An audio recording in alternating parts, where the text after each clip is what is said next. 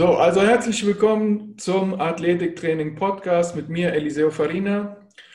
Heute ist mein Gast der gute Patrick Rump und den kenne ich schon seit dem Studium und er ist nach England gegangen, um dort äh, mit Tänzern zu arbeiten und das finde ich hochinteressant, weil äh, ja, in der Regel hat man nicht so viel damit zu tun mit äh, Tänzern, außer man ist selber Tänzer. Dann äh, weiß man, was sie für eine Arbeit vollführen. Aber ich werde jetzt heute mir mal vom Patrick erklären lassen, wie das so aussieht.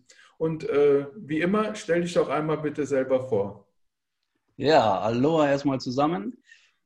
Ähm, wo fange ich denn am besten an?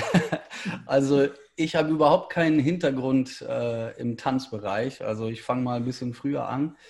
Ich habe ähm, als Kind angefangen mit Fußballspielen Ganz normal auf so einem kleinen Dorf, äh, so einem Mini-Kickerverein. Und als ich so elf Jahre alt war, ähm, ging das los mit äh, Bruce Lee-Filmen angucken und so. Ne? und ähm, davon war ich extrem begeistert und habe das alles nachgemacht, was sie da im Fernsehen machen. Und irgendwann hat mein Papa gesagt, mein Vater gesagt, ja, muss mal gucken, das ist doch was für dich, ich bringe dich mal zu so einem Verein. Und äh, da gab es dann im Nachbardorf einen Karateverein. So, und das war eigentlich so mein Sportbeginn. Und ähm, die fanden mich da ziemlich cool, haben mich ganz gut gepusht und da bin ich ziemlich schnell äh, in den Wettkampfbereich gekommen. Ja, und habe mich dann entwickelt über mehrere Jahre, ähm, bin dann zur Militärzeit äh, ins Nationalteam gekommen, Karate. Und äh, darüber bin ich dann in Frankfurt gelandet. Ähm, war beim Militär erst in Hamburg, Heide da oben die Gegend und dann äh, in, der, in der Nähe von Frankfurt. Und zwar, weil in Frankfurt auch der Bundesstützpunkt vom Karate ist. Und ähm, ja, dann habe ich praktisch äh, mit dem Sportstudium angefangen, weil mein Ziel war, okay, ich will da ins Team und will Weltmeister werden und so weiter und gesagt, okay, was, was muss ich machen, damit ich das, damit ich das Richtige lerne. Ne? Hatte also zuvor schon damals äh, in, zu den Karate-Kinderzeiten, äh, war in unserer Sporthalle ein Schwimmbad und der Bademeister hat irgendwann gesagt, hier, wenn du was lernen willst, ich habe was für dich. Hat er mir ein Buch in die Hand gedrückt und das war der De Marais, Sportphysiologie. Ach was, okay. Ja, die alte orange Version, schön zerfleddert schon, die war damals schon alt. Da gibt es ja, was ich, zehn Auflagen von Leute, 15 oder keine ja, Ahnung. Ja. Und ich hatte so die, weiß nicht, siebte oder so. Ja. Und das hat mich dann schon mal brennend alles interessiert, da habe ich mich schon reingelesen und so. Ja, und so kam dann das, das Studium. Ja, und dann habe ich äh, ganz normal angefangen zu studieren, parallel weiter trainiert und Wettkämpfe gemacht und so. Ja, und dann während des Studiums habe ich Personal Trainings gegeben und bin dann da an einen Choreografen geraten. Ähm, habe dem geholfen, zwei schwere Operationen zu vermeiden ne, durch Training. Die sollten beide Knie ersetzt werden wegen ähm, Arthrose. Und das haben wir in den Griff bekommen. Und ja, das fand er ziemlich interessant und hat gefragt, ob ich nicht Lust hätte, ein paar von seinen Tänzern zu trainieren. Das habe ich auch gemacht. Und ja, nach, nach einer Weile haben die mich gefragt, ob ich Lust hätte, mit auf eine Tournee zu kommen, eine kleine Tour zu kommen. Also war ein Gig für, für ein paar Wochen in Frankreich, Montpellier. Und ja, da haben wir trainiert, hatten ein Gym gemietet, während der, also das war ein, ein, ein Sommerfestival, wo wir dann mit dieser Tanzkompanie hingefahren sind. Mhm. Und dann ist in ganz Montpellier in der Stadt sind alle möglichen Theater offen und es kommen ganz viele verschiedene Tanzgruppen dahin äh, und zeigen, was sie drauf haben sozusagen. Aus aller Welt oder nur aus Frankreich? Nee, nee, aus aller Welt. Das ist ein sehr, sehr großes Festival. Und ähm, ja. Ja, und dann hatten wir ein richtig geiles Hotel mit Gym und so weiter, haben da trainiert. Ja, und einen Morgen ähm, ist der Herr dann ins Gym gekommen und meint, ah, hier setz dich mal hin, hat mir einen netten Zettel hingelegt und da hatte ich dann einen Vertrag liegen. Ja, und hat mich dann gefragt, ob ich Interesse hätte, mit dieser Company äh, Vollzeit auf Tour zu gehen. Und ich war zu der Zeit ja noch Vollzeitstudent und habe gesagt, ja, ich muss aber irgendwie mein Studium fertig bekommen. Sagt er, ja, ja, du kannst auch nebenbei weiter studieren, alles kein Problem. Das hat dann letzten Endes äh, irgendwie dazu geführt, dass ich mein Studium final 2015 oder so beendet habe. Also ich war, glaube ich, so einer der Ultra-Langzeitstudenten. ich hatte auch die Phase, wo man Langzeitgebühren bezahlen musste und das dann wieder aufgehört. Das habe ich alles mitgemacht. ich habe auch ja. genug studiert, keine Sorge. Ja. ja, aber es war halt so auch, war dieser, das war dieser geile Theorie-Praxis-Verbund, weißt du, es war immer so Bibliothek und ein Labor oder Kraftraum. Ja, ich habe auch über das ganze Studium fast, fast Vollzeit gearbeitet, ja, weil das äh, Studium muss auch irgendwo finanziert werden, deshalb ich verstehe das voll und ganz und dann bleibt es halt irgendwo immer mal was auf der Strecke. Ja, du kannst ja. halt nicht entweder, entweder bist Vollzeitstudent oder Vollzeit arbeitest du und dann machst du halt quasi nur so aus dem Ärmel geschüttelt, deine Scheine. Ja. ja, und es war dann auch so eine Entscheidung, weil ich meine, da war halt so ne, studentisches Einkommen und so und ähm, Karate, das war zwar geil, aber davon konnte ich nicht leben. Ne? Also ich mhm. habe wirklich international Wettkämpfe gemacht, richtig geil, bis auf äh, WM-Ebene hoch und so aber du bezahlst halt für die Wettkämpfe. Da gewöhnst du kein Geld oder so, sondern kriegst halt einen Pokal in die Hand gedrückt und zahlst halt eine Anmeldegebühr und so. Da, davon kann man halt langfristig nicht leben, ne? außer man wird irgendwie Landesbundestrainer und selbst die machen das nur so zweitamtlich. Also wir sind kein echter Profisport. Ne? Ja, klingt ein bisschen wie Bodybuilding, weil da muss ja auch immer äh, sehr viel Geld investieren und dann kriegst du so einen Papppokal in die Hand gedrückt. Ja. Absolut. Also das, mhm. das ist kein, das lohnt sich nicht. Ne? Ja, und dann da muss ich dann entscheiden. Habe die ersten Jahre noch ein bisschen weiter gemacht, aber dann irgendwann hat die Company, also der Job so viel Zeit genommen, dann auch. Ich habe da halt gedacht, voll geil. Meine erste Stelle, richtig fettes Gehalt schon so und ähm, ich habe da mir den Arsch aufgerissen. Ne? Ich bin wirklich morgens um sechs ins Gym, ähm, mit dem Chef trainiert, dann mit seiner Frau zu Hause, dann rüber ins Studio mit den Tänzern vor deren Ballettklasse, dann während der Stunden irgendwelche Leute zwischendurch rausgeholt, dann war ich von morgens um sechs bis abends 10 Uhr etwa unterwegs mit denen. Ne? Also richtig Vollgas und ja, das hat sich dann aber auch ausgezahlt. Ne? Aber die, ähm, die Tänzer waren dann schon in Schicht oder hast du die auch von morgens um sechs bis abends um zehn äh, malträtiert? Nee, die, also ähm, das waren haben, wechselnde Tänzer, die du dann da betreut hast, oder? Ja, ja ganz genau, ganz okay. genau. Es waren verschiedene Personen, die haben dann parallel ähm, Proben gemacht und dann werden nicht alle in den Proben gebraucht, dann kommen die raus, machen mhm. die Training und so weiter. Bisschen damals ein paar Massagesachen gemacht auch und so weiter. Und ähm, ja, so, so hat sich das dann entwickelt. Dann das ist eine Touring Company, wir sind da weltweit auf Tour gewesen. Und ähm, ja, so hat sich das dann auch irgendwie immer weiter rumgesprochen. Ne? Also wir hatten dann halt, also ich, ich habe alleine an, also angefangen in, Lon also in London dann, ne? mit den Tänzern zu arbeiten und dann hat die Frankfurter Company und der Chef hat mir erlaubt zu pendeln. Gesagt, naja, fährst mal ein paar Wochen rüber und kommst wieder zurück, kein Problem. Wenn er, er hat dann gesagt, ja, jetzt die Tänzer haben viel zu tun, da brauchen wir dich jetzt nicht so sehr, fahr, fahr mal rüber, passt schon. Hat mir aber weiter Gehalt gezahlt, was richtig geil war. Und ja, dann hat sich das da drüben auch weiterentwickelt, von so ein bisschen Teilzeitgeschichten, hin und an mal was machen, zu immer mehr. Und mein Kumpel Frank, der ähm, hat sich damals ähm, in eine Frau verliebt und die wiederum hat dann einen Job in London gehabt. Und dann ist er nach London gezogen und hat in London gelebt. Und ähm, ja, das ist mir irgendwann so aufgefallen. Also Frankie ist ja in London sage, ey, vielleicht können wir was zusammen machen. Ja, und dann ging das halt so los, dass ich gesagt habe, hm, es war mehr Nachfrage. Ich wollte den Job in Frankfurt natürlich nicht aufgeben und ähm, habe dann das Haus gefragt, ob mein Kollege nicht weiterarbeiten kann, wenn ich nicht da bin. Und so hatten wir dann praktisch eine erste komplette Stelle, die wir uns geteilt haben. Ne? Mhm. Ja, und so hat sich das immer weiterentwickelt. Und dann haben wir angefangen halt zu zweit und ähm, einem kleinen Physiotherapie-Team und jetzt mittlerweile ist das ganze Ding brechend voll. Da sind zwölf Leute. Also du hast quasi über, über Frankreich, über diese Tour, ja, hast du dir einen Namen gemacht in dieser äh, Community von Tänzern und die haben dich dann quasi empfohlen ans Opera House of Dance ja. oder wie heißt es? Genau, Royal Opera House, Covent Garden, ja. So, und dort hast du dann eine feste Stelle gehabt? Genau, erst hatte ich so eine, so eine Besuchsstelle, ne, war so mhm. als, als Gast immer da.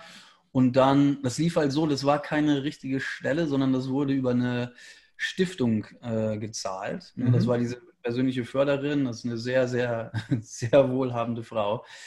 Die ist ähm, mal so ganz grob, ähm, es gab so 19. Jahrhundert so die ersten Kinosäle da in England. Mhm. Und da war ein Typ, der hat eine Kinokette aufgebaut und die äh, hat sich dann immer weiterentwickelt zu einem Medienunternehmen. Das ist ein riesen Medienunternehmen geworden. Und zwar äh, Granada heißen die. Wenn man so Aha. alte Filme sieht, gab es immer diese Goldwyn Mayer ne, mit dem ja. Löwen. Granada sagt mir was. Ja, also einmal diese Löwengeschichte, ja. wenn die Filme kommen, und das andere so Granada. Und die, das, das war halt so ein Medienkomplex, die haben alles gemacht. Filme, Kino, Radio, Fernsehzeitung. Ne? Und ähm, der zweite Nachfahre von dem Gründer ist, nee, der dritte, ich muss kurz nachdenken. Nee, der zweite, genau. Das war der Mann dieser Dame. Äh, das war dann Baron, Baron Bernstein, heißt er mhm. wirklich. Und der, äh, ja, der ist extrem reich gewesen, also Multimilliardär und der ist dann gestorben. Und sie äh, als Witwe war damals in ihrer Jugend Ballerina am Royal Opera House. Ah, und deshalb hat sie das Ganze geerbt und äh, ist er jetzt quasi Geldgeberin für das Royal Opera House. Ja, und die Story ist noch cooler. Äh, sie äh, ist mit, ein, mit 23, glaube ich, ähm, ist sie da ausgeschieden, weil sie sich verletzt hat und die Verletzung nicht therapiert werden konnte. Mhm. Ähm, und deshalb war ihr immer so Gesundheit das Thema ein ganz großes Anliegen. Und die war unter anderem die persönliche Beraterin von Lady Diana. Also abgefahrene Kreise. Mhm, mhm. Ja, und die äh, ist Finanzier gewesen, die war dann halt Fan von den Sachen, die wir da gemacht haben und so. Und die hat uns dann geholfen bei der ganzen Fundraising-Geschichte. Und so haben wir das ganze Ding dann da hochgefahren, haben da ein Studio eingebaut mit Messanlagen, Kraftmessplatten, Krafttrainingsgeräten, Reha, der ganze Kram, was die haben mit äh, Pilates und Yoga und so, da fahren die Tänzer sehr drauf ab. Ne? Das war schon vorher äh, im Grunde da. Und dann haben wir das praktisch ausgebaut, ja, mit Testanlagen und allem drum und dran. Wow. Ja, das hat ganz gut gescheppert. Ne? Wie viel hast du gesagt, hast du da äh, für zusammenbekommen? Ich glaube, 5 Millionen Pfund hast du irgendwie gesagt. Ja, ne? ein bisschen mehr als 5 Millionen Pfund, ja. Absurde Zahlen, ja. ja, ist verrückt, aber ja, das ja, ist gut was zusammengekommen. Ja, und dann äh, ging nämlich auch das Thema Politik schon los, ne? weil ich habe dann gedacht, oh geil, das könnte ja mal ganz interessantes Business werden. Und ähm, ich hatte dann eine Tänzerin in diesem Opernhaus auch betreut. Die war äh, Principal Tänzerin, also das, das, sind so die, so, man sagt so prima Ballerina allgemein mhm. umgangssprachlich, aber ist nicht genau das gleiche. Aber sie ist so eine der Top-Tänzerinnen. Ja. Und äh, ihre, Kolleg äh, ihre Kollegin im Haus, das war die, mit der ich diese Reha gemacht habe am Anfang, das war im Grunde so ihre Konkurrentin. So, die beiden konnten sich nicht so wirklich stehen sehen. Mhm. Es war offiziell nie so, aber ich glaube, das war so. und ich habe immer gesagt, ach, mich interessiert das alles nicht. So, ich will alle Leute trainieren. Ne? Und irgendwann habe ich die mal beobachtet im Training und habe gesagt, ach, die, die tanzt ja wunderbar und so, aber die springt total beschissen. Ne? Okay, ja. Und das hat sie so richtig angefixt. Das konnte die nicht ertragen und hat gesagt, ach, ich, ich muss was machen und so. Und dann ist die auch zum Training gekommen. Ja, und die fand das ziemlich geil und hat dann gesagt, weißt du, ich werde mal irgendwann Direktorin von einer Ballettkompanie werden und da musst du auch mit uns arbeiten. Oh. Ja, ja. und gesagt, getan. Äh, sie ist tatsächlich äh, die Direktorin vom Nationalballett. Das ist noch eine zweite große Kompanie in England geworden. Und das war unser nächster Move dann. Dann sind wir auch ins Nationalballett gegangen, haben da auch ein Team aufgebaut. Und ja, so hat es dann. Ich glaube, wir müssen noch einen Schritt wieder zurückgehen, weil ähm, ich weiß, das hast du mir im Vorgespräch erzählt, dass du jetzt deine eigene Firma daraus gebildet hast, aber das hast du jetzt quasi auf unserer Aufzeichnung noch nicht gesagt. Deshalb, ich glaube, das fehlt jetzt dem Zuhörer, Zuschauer gerade so ein bisschen. Kannst du darüber ja, also, noch mal kurz was sagen? Ja, die Entwicklung war so, also wie gesagt, ich hatte ja alleine angefangen ähm, mit einer festen Einstellung in der Frankfurter Company, mit Gastverträgen in England, also im Royal Opera House. Und als es dann umfangreicher wurde, als mein Kollege Frank mit eingestiegen ist und so, und wir gesehen haben, oh, da kommt immer mehr und mehr Interesse, also das zweite Opernhaus und andere Company und so, dann haben wir in England eine Limited gegründet. Mhm. Okay. Und haben dann praktisch über die Limited angefangen, unsere Geschäfte äh, zu organisieren. Ja, und das hat sich dann weiterentwickelt. Also wir hatten äh, eine Proprietary Limited auch in Australien und wir haben eine GmbH in Deutschland und einen Verein auch in Deutschland, ähm, über die wir halt verschiedene Sachen machen. Also im Verein machen wir so Sozialarbeitsgeschichten.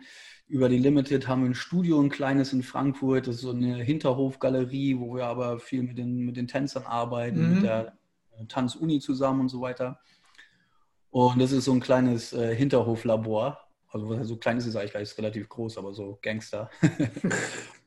äh, in der Nähe von der Uni. Ja, ja und äh, so hat sich das entwickelt. Ne? Und jetzt, jetzt ist es gerade so, England ist gerade total beschissen für uns mit der Seuche und so weiter. Mhm. Und ähm, wir haben extrem viele Absagen gerade, teilweise Events und, und Workshops und so weiter, wo wir große Einnahmen eigentlich haben, sind bis 22 raus verschoben worden weil die zwar theoretisch 21 stattfinden könnten, aber die jetzt halt gesagt haben, gut, die müssen jetzt Kohle für die Tänzer ausgeben und so und wir sind halt eher so die Luxus, äh, der Luxusanhang, ne? Und mhm. da sind viele Sachen weggefallen erstmal, ne? Also das ist jetzt etwas ekelhaft, ne? Deshalb sind wir gerade ein bisschen am Umrangieren. Ja. Na klar, Kunst und Kultur, dazu zählt halt sowas auch, ja, Tänzer. Absolut, ja. Und ähm, ja, ist das Erste, wo, wo die halt den äh, Geldhahn zudrehen und halt die Leute nicht mehr reinlassen, leider. Ja, absolut. Ja, ja ich glaube, Entschuldigung, ja, erzähl. Ja, ja nee, ich, ich wollte gerade sagen, äh, deinen Werdegang haben wir jetzt, glaube ich, sehr gut beleuchtet. Ja, also es ist auf jeden Fall eine krasse Entwicklung. Äh, von Deutschland äh, nach England und dann äh, multiple ähm, Vereine und äh, Businesses aufgebaut.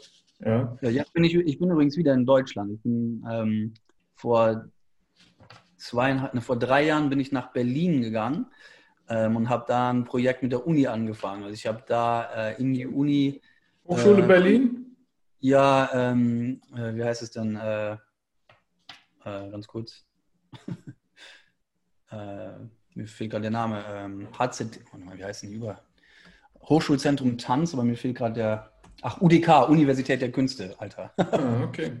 Ja, also die Universität der Künste und die hat eine Abteilung ähm, Hochschulzentrum Tanz und ähm, ich habe ähm, 2016, 15 und 16 ein, so ein EU-Projekt gemacht. Ähm, das ging von Berlin aus und das war eine Tanzcompany, die heißen Dance On. Und äh, das Thema ist da gewesen, dass äh, Tänzer ja so Mitte 30, Ende 30 spätestens irgendwie meistens ihren Job loswerden. Also dann mm. sind die mhm. Karriere zu Ende. Ja. Und diese, diese Company hat sich halt äh, auf die Flagge geschrieben, nö, also man kann auch ab mit 40 und weiter darüber hinaus tanzen und als Künstler aktiv sein und so weiter. Und es ging halt erstmal so in die Richtung, naja, die haben halt so viel Erfahrung, können sich interessanter ausdrücken, müssen deshalb physisch nicht irgendwie so fit sein. Und ich bin dann reingekommen eben mit der Idee zu sagen, gut, aber die können auch ziemlich fit sein noch, wenn die dementsprechend trainieren. Und ja, so ähm, habe ich dann mit denen ein Projekt gemacht über zwei Jahre, dass wir die, dass ich die Tänzer auch trainiert habe. Äh, unter anderem Tänzerin dabei, die 70 Jahre alt ist und immer noch auf der Bühne steht. Echt jetzt? Wow. Ja, und ähm, da, durch dieses Projekt wiederum hat mich ein Professor von der Uni angesprochen und gesagt, oh, er fände das richtig cool, ähm, in Berlin das an der Uni auch einzuführen, das Training und so. Und dann habe ich da unterrichtet, habe Konditionstraining, Ernährung und ähm, Motivationspsychologie für, für Tanz praktisch aufbereitet. Habe das da unterrichtet, unter anderem, also richtig geil. Ähm, habe ich äh, ein Krafttraining. Wie lange war das jetzt da das in jetzt, Berlin? Äh, drei Jahre. Ja. Auch schon wieder, wow. Ja. Mhm. Um, unter anderem habe ich da, äh, also genau, das war dann ein bisschen, äh, das ist nachher gestorben, weil ähm, der, der, Professor, der das Projekt mit mir angefangen hat, hat sich mit der Uni in die Haare bekommen und hat dann jetzt gekündigt. Mhm. Ähm, Aber wahrscheinlich könntest du das dann an der Uni, wo er dann hinwechselt, wieder etablieren, weil meistens genau. er ja seine ganze Entourage mit, der Professor, ja. ja. Ja, ist genau, ist genau angedacht. Also er ist jetzt gerade umgesiedelt, baut er sich gerade einen neuen Standpunkt auf und äh, Stützpunkt sozusagen. Äh, da waren geile Sachen. Also, weißt du schon, so, wo die Reise hingeht? Ähm, also da, er ist in drei äh, Orten, Düsseldorf, Wuppertal und noch einen, weiß ich nicht, da auch irgendwo im Pott. Ähm, und hat noch einen Lehrauftrag in Brüssel. Und das ist sehr interessant. Also das ist eine, eine richtig coole Tanzschule ist das. Ähm, und die sind auch schon so ein bisschen unterwegs in dem Bereich, also machen schon ein bisschen was mit Training und so. Und die haben da schon Interesse bekundet. Ne? Ja, da da gab es dann so coole Sachen auch in Berlin, dass wir, ähm, was muss ich so vorstellen, also im, im Künstlerbereich ist jetzt halt schon ein bisschen anders alles. Also da ist frühes Training 10 Uhr oder so, ne? Ah, und, okay. ja, und die Uni hatte auch so ein bisschen den Ruf, dass da halt wirklich Künstler Künstler sind. Also es sind jetzt ah. nicht ganz viele, sondern es ist so die zweite Generation, so Mitte 20 oder so.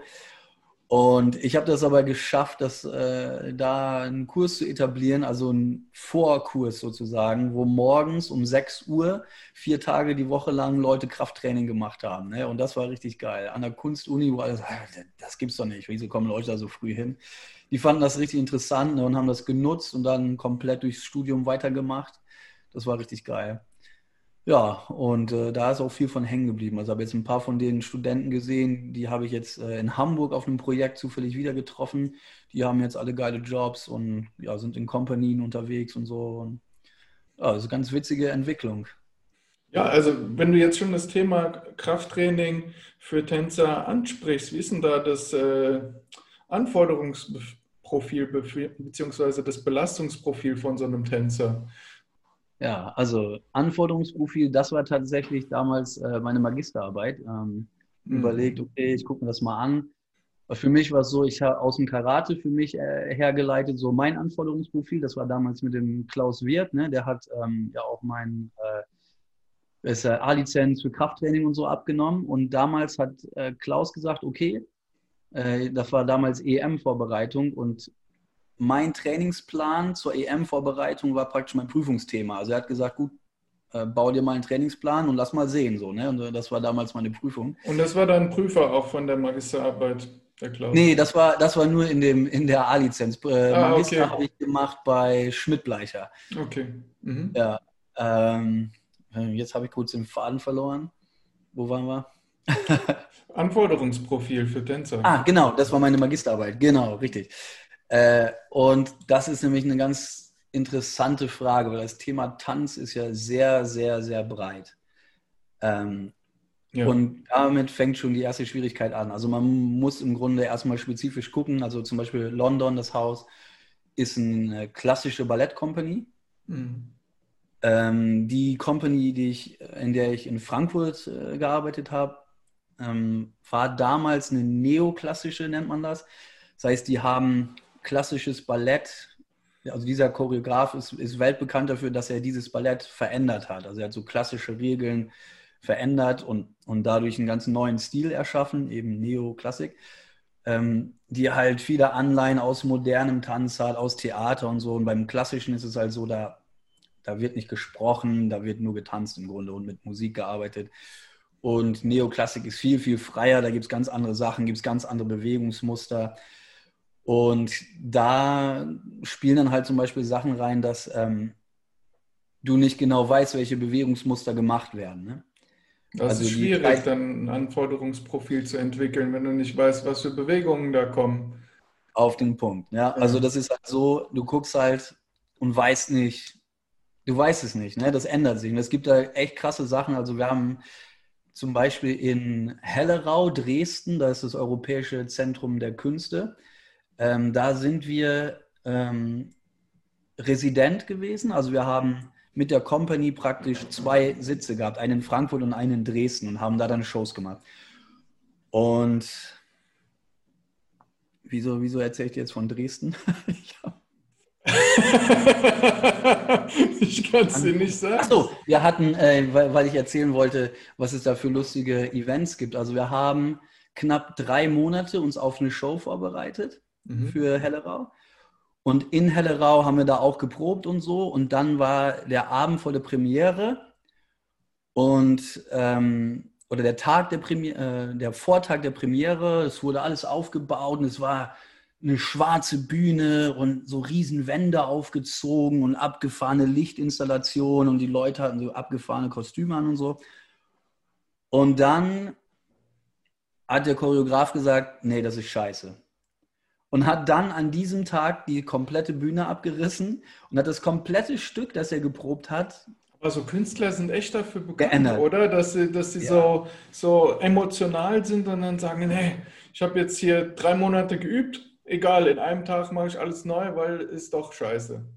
Ja, ja und bei, also bei ihm ist es, bei dem Künstler da ist es so ein bisschen, also es ist auch noch so ein, so ein spezielles Markenzeichen von ihm. Also es ist zum Beispiel so, wenn du in die erste Show reingehst ne, und die Show läuft, sagen wir mal, zwei Wochen, dann kannst du locker auch drei Tage später wieder in die Show gehen und nochmal fünf Tage später und du siehst eine andere Show, weil die, mhm. also er entwickelt das, also er sagt immer, dass er seine Stücke nicht so direkt fertig hat, sondern er entwickelt die, während die laufen, auch weiter. Das ist im mhm. Grunde wie so ein Spiel, so ein bisschen Taktik, wo er dann guckt, wie reagiert das Publikum. Er sieht sich dann auch nicht als jemand, der das dann einfach dahinstellt und weggeht, sondern der ist so ein bisschen mehr wie so ein Dirigent. Der sitzt dann wirklich, der sitzt dann in, in diesem Bühnenkasten oben, wo die Technik ist und dann hat er teilweise Mikrofone, äh, wo die Tänzer Kopfhörer haben und gibt dann noch während der Show äh, Kommentare oder Signale und so weiter.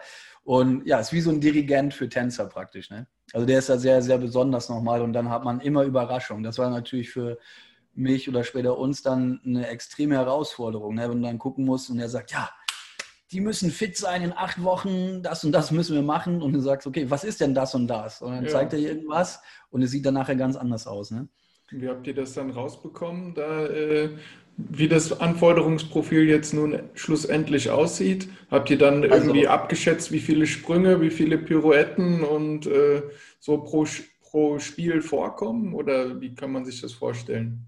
Also, wir haben ähm, in dem klassischen, in der klassischen Kompanie haben wir das tatsächlich so gemacht, weil die sind relativ verlässlich. Also da gibt es auch noch Änderungen so, aber die haben ein bestimmtes Stück und da weiß man, wie das Stück aussieht und die wiederholen sich auch, zwar mit Variationen und so, aber so grob weiß man, was da geht und auch die Bewegungsmuster sind relativ ähnlich. Da haben wir dann tatsächlich so per Videoanalyse und wirklich mit Hinsetzen und Auszählungen Sprünge, Drehungen, Bodensegmente, Beweglichkeitssegmente und so weiter äh, durchgezählt und dann das halt das Volumen abgeschätzt und dann über mehrere Jahre mal geguckt, wie sich das auch verändert und so. Ähm, dann halt mit Sprungkraftwerten abgeglichen, mit Ausdauerwerten abgeglichen. Ja, und dann haben wir halt parallel geguckt, wie das bei den freien Kompanien ist und da hat sich es halt immer verändert. Und dann haben wir geguckt, was sind denn so grobe Parameter, die alle haben. Und haben uns halt die guten Tänzer rausgepickt, geguckt, okay, was haben die für Qualitäten. Dann auch geguckt, gut in niedrigeren Rängen, also es gibt halt verschiedene Ränge in den klassischen Kompanien, in den zeitgenössischen eher nicht. Das heißt, heißt das? Ähm, das heißt die höchsten Ränge sind Principal-Tänzer oder erste, äh, wie heißt das auf Deutsch? also das ist eine Klassifizierung der Tänzer, wie gut die sind. Genau, die ist im mhm. Grunde so ein bisschen wie altes Militär. Ne, du hast halt, äh, du hast das breite Heer, dann hast du Unteroffiziere und Offiziere. Und die Principal-Tänzer sind die Offiziere, die tanzen die Hauptrollen mhm. ähm, und davon gibt es halt nicht so viele. Ja. Dann gibt es die Solisten, das sind die, die fast noch, die tanzen eigentlich noch mehr als die äh, Principals. Ähm, also das sind eigentlich so die Arbeiter, das sind auch die fittesten. Also die haben einfach das höchste Arbeitsvolumen. Ähm, und dann gibt es eben das Chor, heißt tatsächlich so, das Chor, Corps de Ballet oder, oder Corps de mhm. Ballet im Englischen dann ja. aus dem Französischen. Die, ähm, das ist die größere Masse, die sind dann halt, was man so kennt aus dem Fernsehen oder so, wenn du so Riesenreihen siehst von den Schwänen und so, wo das so geile Bilder gibt, dass 50 Leute auf der Bühne sich alle gleich bewegen und so. Äh, das ist das Chor. Mhm. Und ja, die, die Hauptrollen und Solisten, das sind so die fittesten, weil die halt einfach die höchsten Anforderungen haben, die machen die größten Sprünge und Drehungen und ähm, müssen dabei halt auch Präsenz zeigen. Was nicht heißt, dass die anderen schlechter sind, aber die, die, die arbeiten anders halt. Die sind mehr in Gruppen mhm. unterwegs, machen auch äh, theatralische Sachen, also schauspielerische Sachen und so ne, und brauchen dann ein bisschen was anderes. Ja, und wir haben dann geguckt, wo gibt es die größten Übereinstimmungen? Ne? Und dann haben wir halt geguckt, dass wir sagen, okay, alle großen Gelenke müssen mit Kraft ausgestattet sein, Beweglichkeit brauchen die alle, also das Minimum Spagat bis Überspagat, wo wir dann eher gucken müssen, also da findest du einen hohen Anteil von hypermobilen ja, Athleten. Klar. Ne? Also die sind, die sind wirklich einfach hypermobil und dann arbeiten die da auch noch rein. Also die wollen diesen Look haben, dass ähm, das ist so eine bestimmte Ästhetik, dass sie sagen, okay, die heben das Bein hoch ne? und dann wollen die, wenn man sich das so abstrakt ansieht, Linien erzeugen. Und die Beinlinie mhm. zum Beispiel soll dann nicht eine Linie sein, sondern eine Kurve. Und die haben dann wirklich, also 10, 12 Grad Hyperextension äh, im Kniegelenk. Ne? Also wirklich also das ist, sieht so aus. Dann. Ja, das, äh, das tut mir schon weh beim Zuhören. Ja, das ist, also man kann damit arbeiten und so, ne? Vor allem, wenn man das geschickt, also geschickt einsetzt, dann kommen die da auch ganz gut durch. Aber es gibt dann so Sachen, als wir nicht so etabliert waren zum Beispiel, hatten wir dann öfter mal so Ansagen, so ja, ich kenne da so einen Ballettcoach aus Brasilien und der kennt eine super Methode. Okay, super, was muss man da machen? Ja, ich zeig dir das mal. Und dann kommt da so eine Tänzerin äh, und legt sich vor mir auf den Boden und legt ihr Bein auf eine Bank und sagt, mhm. setz dich mal auf mein Knie. und ich so, das willst du nicht, das bricht durch. Ne? Und sie, nee, nee, das ist gut so und so. Und die haben dann tatsächlich so trainiert, dass sie sich da drauf gesetzt haben und dann wippenderweise versucht haben, den Kniegelenkswinkel zu vergrößern oder ver verkleinern, wenn man negativ, also mhm. ne, in die negative ja, ja, ja. Und ja, bist du verrückt oder was? Also, wenn ich mich da draufsetze, ich breche dein ganzes Knie durch. So, ne? Und da gab es halt echt fiese Diskussionen, weil dann wir ja keine Ahnung von Tanz haben. Wir sind ja nur Sportler. Ja. Und dann kommt jetzt so ein Ballettmeister und erzählt dann einer, ja, da kannst du nichts sagen, der ist da. Ne? So, das war halt bei, Force, bei, bei dem ersten äh, Choreografen sehr cool, weil der war total offen und hat alles, also hat sich komplett drauf eingestellt und neue Sachen ausprobiert. Bei anderen Kompanien hatten wir teilweise erstmal so richtig Gegenwind, gerade so im klassischen Bereich, dass sie gesagt haben, nee, machen wir nicht. Krafttraining war immer, das, kennst du auch, das Thema, ja, so, macht steif. Ja, macht steif und ich will nicht aussehen wie Herkules. Ja, ja. Ich, ich wachse da ja so schnell. Und, so. Das sind alles genetische Mutanten. Die gucken ja. einmal die Handel an und sind alle hypertrophiert, maximal. Sehen gleich alle also, aus wie Alk über Nacht. Ja, ja, ja und dann, ähm, da gibt es dann auch zum Beispiel Schwierigkeiten, wenn man das einführt. Auf der einen Seite wird es natürlich irgendwie eine Leistung bringen und sagst, okay, wir messen erstmal. So, und wenn du dann misst und sagst, okay, das ist jetzt unser Startwert, du hast einen Counter-Movement-Jump von 40 Zentimetern und wir sagen, gut, wenn du Krafttraining machst, wird das besser. Und dann sagen die aber, ja, aber nee, das ist mir zu schwer heute nee, also ich habe heute nachmittags, oh, da muss ich nochmal trainieren und so, ich glaube, dann bin ich müde, ich will heute kein Krafttraining machen. Und du planst es dann schon so ein, dass du weißt, okay, wenn eine Show ist und so, kannst du natürlich nicht direkt kaputt machen. Äh, musst es natürlich dann entsprechend koordinieren und sagst, nee, das geht, an dem Tag kannst du trainieren, dann bist du gut erholt, haben wir vorher schon mal ausgetestet und so, aber die, die kommen dann mit Sachen und sagen einfach, nee, ich, ich kann das nicht. das ist mir zu anstrengend mhm. und regulieren dann die Gewichte runter, regulieren die Anforderungen runter. Machen dann, denken dann, sie machen Training und du sagst, ja, du, du machst kein Training, weil du keine progressive Überbelastung hast. Mhm. Und sind dann nachher unzufrieden, wenn sie kein Ergebnis haben. Ne? Da musst du dann sagen, so gut, ne, wie balancierst du das jetzt erstmal? Ne? Wo fängst du an mit denen? Was misst du? Was willst du verbessern? Wer ist wie realistisch dabei, sich zu verbessern? Und da haben wir die geilsten Geschichten erlebt. Ne? Also wir haben zum Beispiel einen Kunden gehabt, der ist Principal, also auch äh, der Haupttänzer von der Pariser Oper. Oh. Und der kam zu uns mit der Meniskus, was Meniskus? Ich glaube Meniskusverletzung. Dann Reha, Postreha mit dem gemacht. Und wir kannten ihn vorher auch schon. Und den haben wir nach der Reha von 52 auf 77 Zentimeter Counter Movement Jump gebracht. Das war richtig hammergeil. Also ne, über ein Jahr mit dem Sehr trainiert. Gut. Ja, das hat richtig gekracht. Äh, und teilweise auch Mädels, die wir zu. Aber äh, lass mich da kurz nochmal einhaken.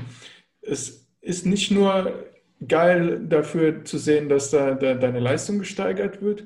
Für so Balletttänzer ist es ja auch gut, hohe Sprünge zu machen während dem Ballett, wenn ich mich nicht ganz täusche. Ja? Also, dass es auch so eine Ästhetik ist, dass du möglichst hoch springst, die Beine möglichst, möglichst äh, weit gespreizt hast und äh, möglichst lange fliegst, also lange Flugphasen hast. Genau, das ist, das ist zum Beispiel so. Es gibt, also, es gibt sowohl sehr große Sprünge, aber auch kleine, ganz schnelle, mhm. wo die so, so Mini-Bewegungen machen auf dem Boden. Ähm, und das sind dann ganz flache Sprünge, aber die müssen dabei ganz schnell auf den Boden tappen. So ein bisschen wie Speed Ladders im Grunde. Okay, nur, ja. Mhm. Nur auf Zehenspitzen. Und was man auch wissen muss, also was wirklich krass ist, ähm, ist, was die Frauen da machen. Also die haben ja, also im klassischen Ballett und auch im neoklassischen, tragen die einen bestimmten Schuh. Ne? Und also das ist richtig hardcore der Schuh ist, äh, wenn, wenn du dir High Heels vorstellst, die ist aber gar nichts dagegen, ne? Nee, also die sind einfach, also die Zehen sind wirklich so zusammengedrückt mhm, in der Box ja. und die mhm. stehen dann wirklich oben auf den Zehen so drauf. Ne? Und die Mai oder viele haben nicht diese Kraft hier in den Zehen zum Beispiel. Und ich habe zum Beispiel eine Kundin, da siehst du halt, wenn das der Fuß ist und das der dicke Zeh, dann ist dieser große Zeh, der liegt so quer über, also ne, Hallux, ja. also 100. Ja, die werden alle Grad schlimme Verformungen von den Fußzehen haben. Hardcore. Nee, alle nicht. Also es gibt halt, wenn die wirklich trainieren und die Zehen trainieren, habe ich wirklich gesehen, die haben kerzengerade, perfekte Füße. Ne? Das ist der Hammer. Aber wenn das halt nicht richtig trainiert wird, dann härten die sich extrem ab und da kommen die krassesten Dinge raus. Ich habe, wie kann man mit so einem Fuß überhaupt laufen? Das gibt's doch gar nicht. Ne, also, und die äh, laufen auf den Dingern rum. Ne? Also da, das sind krasse Belastungen dann. Sehr spezifisch dann eben, was Fußgelenke, Zehen und so weiter angeht und Verlagerung. Hast du dann auch ein spezielles Training für die Füße entwickelt und äh, Plantarflexion und so, so, Geschichten? Ja, und auch, also man macht dann Sachen, dass man ähm, die Fuß, also die gesamte Fußbewegung äh, in sich auch nochmal auseinander nimmt. Also Vorfuß gegen den Hinterfuß rotieren kann, äh, Zehenkontrolle, abspreizen und adduzieren, Vor, Vorbogen vom Fuß, ne, der, der sinkt mhm. oft ein, dass man den hochbekommt. Äh, die stehen ja dann auch, also im klassischen Tanz ist es so, dass die praktisch die Füße nicht so stehen haben, sondern 90, 90 Grad zur Seite mhm. ausgedreht, also ne, eine 180er Linie haben wollen. Und da fangen dann so Probleme an, dass ähm, in der Vorstellung, die zum Beispiel auch so springen und die behaupten steif und fest, nee, nee, wir nehmen Anlauf und wir, wir drehen dann den Fuß aus, 90 Grad und springen dann so ab. Wir haben das analysiert, das macht keiner. Die laufen alle und springen normal ab, aber die behaupten das halt. Und es ist schwierig, weil im Jugendbereich alle glauben dann, ja, die große Ballerina macht das so, das hat die gesagt, also mache ich das auch. Und sich dann richtig schön wehtun oder halt so, so schwach das Ganze machen, dass es halt kein Sprung mehr ist. Ne? Du also, kannst auch kaum Kraft entwickeln, wenn du schon äh, quasi dir ja, die ganze Bewegung wegnimmst, weil du schon so da bist. Ja, wo, wo soll die Bewegung noch herkommen? Ja, und du willst gerade ausspringen und dein Fuß zeigt nach da, ne? Ja. Dann, dann, dann, Falsche Richtung. Total. Ne? Da kommen dann ganz viele Sachen ins Spiel. Also wenn man zum Beispiel, das kennst du ja auch aus, aus anderen Sportbereichen, immer die Diskussion ähm, äh, globales versus spezifisches Training. Ähm, ja. Und im, im Bereich Spezialisierung hast du halt dann bei Sprüngen immer diese Geschichte, so okay, zweibeinige Absprünge, Sprünge, jetzt beim Volleyball oder so am Netz, ne, springen die halt, ne, äh, wie heißt das, Run, Stop und dann hoch. Mhm. Und im Ballett ist es halt so, die machen diese Sprünge halt mit den Füßen so, also ohne Anlauf, aber die, die springen dann aus dieser Position. Und wir haben dann oft gesehen, also da haben brutale, ne, also Knie fällt nach innen, Fuß proniert komplett, alles folgt und so. Und die, die kommen da irgendwie mit durch, weil die das halt so anpassen. Aber da passieren dann nachher die Verletzungen. Ne? Und wir haben dann argumentiert, okay, lass uns doch erstmal gucken, dass wir Fuß, Knie, Hüftgelenke erstmal aufarbeiten. Die sind alle komplett offen ne? und Innenrotationen bleiben so bei plus 45 Grad hängen. Die kommen gar nicht zu neutral oder nach innen, ne? weil hinten die ganzen Außenrotatoren halt komplett ne? am, am Start sind. Und ähm, dann hatten wir extreme Probleme mit den Ballettlehrern, weil wir gesagt haben, wir trainieren Kniebeugen zum Beispiel. Einfach mhm. nur erstmal ein bisschen Kraft ganz grundlegend aufzubauen in allen großen Gelenken, die ne, den Unterkörper angehen. Ja. Ähm, und wir fangen erstmal parallel an. Ja, aber die müssen, die müssen außenrotiert trainieren, weil die das im Tanz ausmachen. So, ja, ja, das wissen wir. Keine Angst, so, das wird schon besser werden. Und das, das, das war halt so, wir haben das erstmal so nur grob erklärt, dann spezifischer erklärt, warum wir nicht im, in der Außenrotation trainieren wollen. Das hat die aber nicht interessiert, weil das so sein muss. Die müssen alle ausgedreht trainieren. Und damit das Gejammer und Gemecker aufhört, haben wir dann gesagt, okay, wir hatten zu der Zeit dann schon, ich weiß nicht, ein paar hundert Tänzer, und, äh, die wir regelmäßig untersuchen und wir haben dann mit 1300 Messungen oder sowas verglichen, Sprünge in einer Außendrehung und im Parallel. Und es war halt so diese Wette, lass doch mal gucken, wo ihr höher springt. Und die Tänzer halt, ja, ja, wir machen immer in Außendrehung, da springen wir auf jeden Fall höher. Das war halt 98 Prozent, ne? Ja. Höher gesprungen. Also erwartungsgemäß natürlich. Äh, aber ist halt trotzdem schwer. Du zeigst denen das und die sagen dann trotzdem so, ja, aber ich mache das trotzdem nicht. und haben dann halt erklärt, haben dann gezeigt, okay, da sind jetzt 100 Tänzer, die haben alle schwere Kniebeugen gemacht. Da sind welche dabei, Mädels, die über das Zweifache ihres Körpergewichts, zweieinhalb, zwei Viertel bis zweieinhalbfach vom Körpergewicht tief beugen. Äh, und die springen höher. Und alle, die parallel höher springen, springen auch ausgedreht höher. Hm. Oh ja, interessant. So, ja, da gibt es tatsächlich eine Übertragung. Ne? Und naja. Korrelation ist da. Ja. Ja, und also da war halt dann viel äh, Kämpferei, erstmal das überhaupt zu integrieren und so. Und ja, das hat sich aber langsam rumgesprochen. Dann wieder viel Politik, dann, ach, dann sind da Häuser und Personen, die das dann trotzdem nicht gut finden, weil die ihr eigenes, ihre eigene Vorstellung davon haben und so. Sehr kompliziert.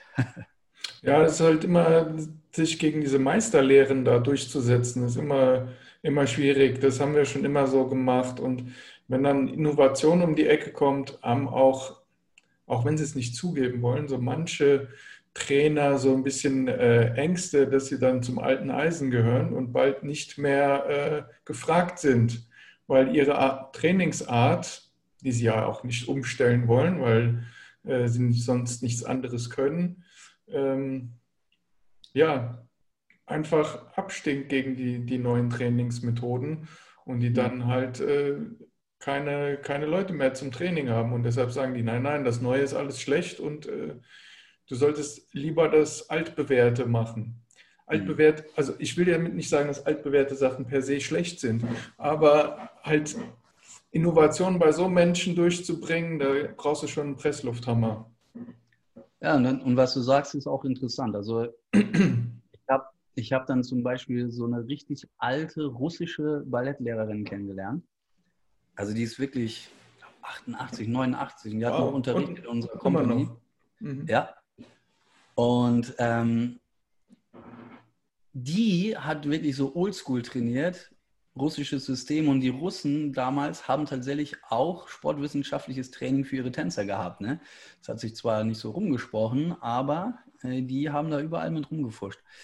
Und die haben richtig geile Sachen gemacht. Und die Oldschool-Sachen, die die da gemacht haben, waren richtig geil. Also es waren interessante Progressionen und einige Schulen, die auch so trainieren, sind richtig gut. Auch relativ gute Springer, wo man halt weiß, gut, irgendwo ist halt Limit, so was man halt mit Körpergewicht alleine so schafft und so, ne? Aber die, da sind Granaten dabei. Also wenn man sich die russischen Tänzer anguckt, das sind ordentliche Klopper, ne? Wahrscheinlich so äh, auch plyometrische Sachen gemacht, viel. Also durch die Sprünge direkt, ne? Also nicht irgendwie Ja, ja, ist ja, ist ja auch reaktiv, ja. Ja, auf jeden Fall. Ne? Die haben das dann, also es gibt ja so, die machen jeden Tag so eine Art Aufwärmen, ist eigentlich kein Aufwärmen, so eine, so die erst, das erste Training des Tags, ähm, eine Ballettstunde, wo die halt so grundlegende Techniksachen machen. Das ist wirklich alle Fußstellungen und dann so eine Art Kniebeugen und so weiter, also ohne Gewicht, aber alles so in Balletttechniken. Das war eigentlich sehr, sehr strukturiert. Also ich sag ja, es hat alles so ein militärisches Flair eigentlich, ne, was, mhm. was also, ne, französischer Hof und so weiter ähm, bedeutete. Und ähm, die Strukturen waren eigentlich ganz cool. War natürlich 200 Jahre früher natürlich ganz anders. Ne? Also damals war Ballett, ähm, es gibt zum Beispiel eine Stellung, die Arabeske, Arabesque, äh, das ist wie so ein, wie so ein Sidekick äh, im, im, Kampfsport, ne? wo du auf einem Bein stehst und das andere ist so oben. Mhm. Und die machen das halt, anstatt da hinzugucken, gucken die in die andere Richtung, aber haben das dann, das Bein dann mindestens fünf, also 135 Grad und manche können auch 180 mit dem Oberkörper dann halt so dagegen gelehnt. Okay. Ähm, das ist relativ neu. Ne? Das hat sich dann so entwickelt und da sind dann auch so Welten aufeinander gestoßen. Das ist zu modern, das ist das ist Turnen, aber es ist kein Ballett und so, da haben die sich dann gestritten. Äh, aber international bei den Shows und so ist es natürlich auch gern gesehen. Hm, so entwickeln sich dann verschiedene Stile und Kompanien. Manche, die sagen, nein, das Bein darf nur 90 Grad hoch sein. Die anderen sagen, nein, 180 ja. Gramm. Gibt's alles. Klar, gibt es immer verschiedene Strömungen. Hi, wie du siehst, bin ich nur noch alleine. Das liegt daran, dass wir die Folge aufteilen mussten, weil zu viel Wissen in eine Folge zu klatschen wäre ein bisschen zu viel gewesen. Deshalb gibt es den zweiten Teil in der nächsten Folge. Und ich hoffe, diese Folge hat dir gefallen und wir hören uns in der nächsten Folge. Bis dahin.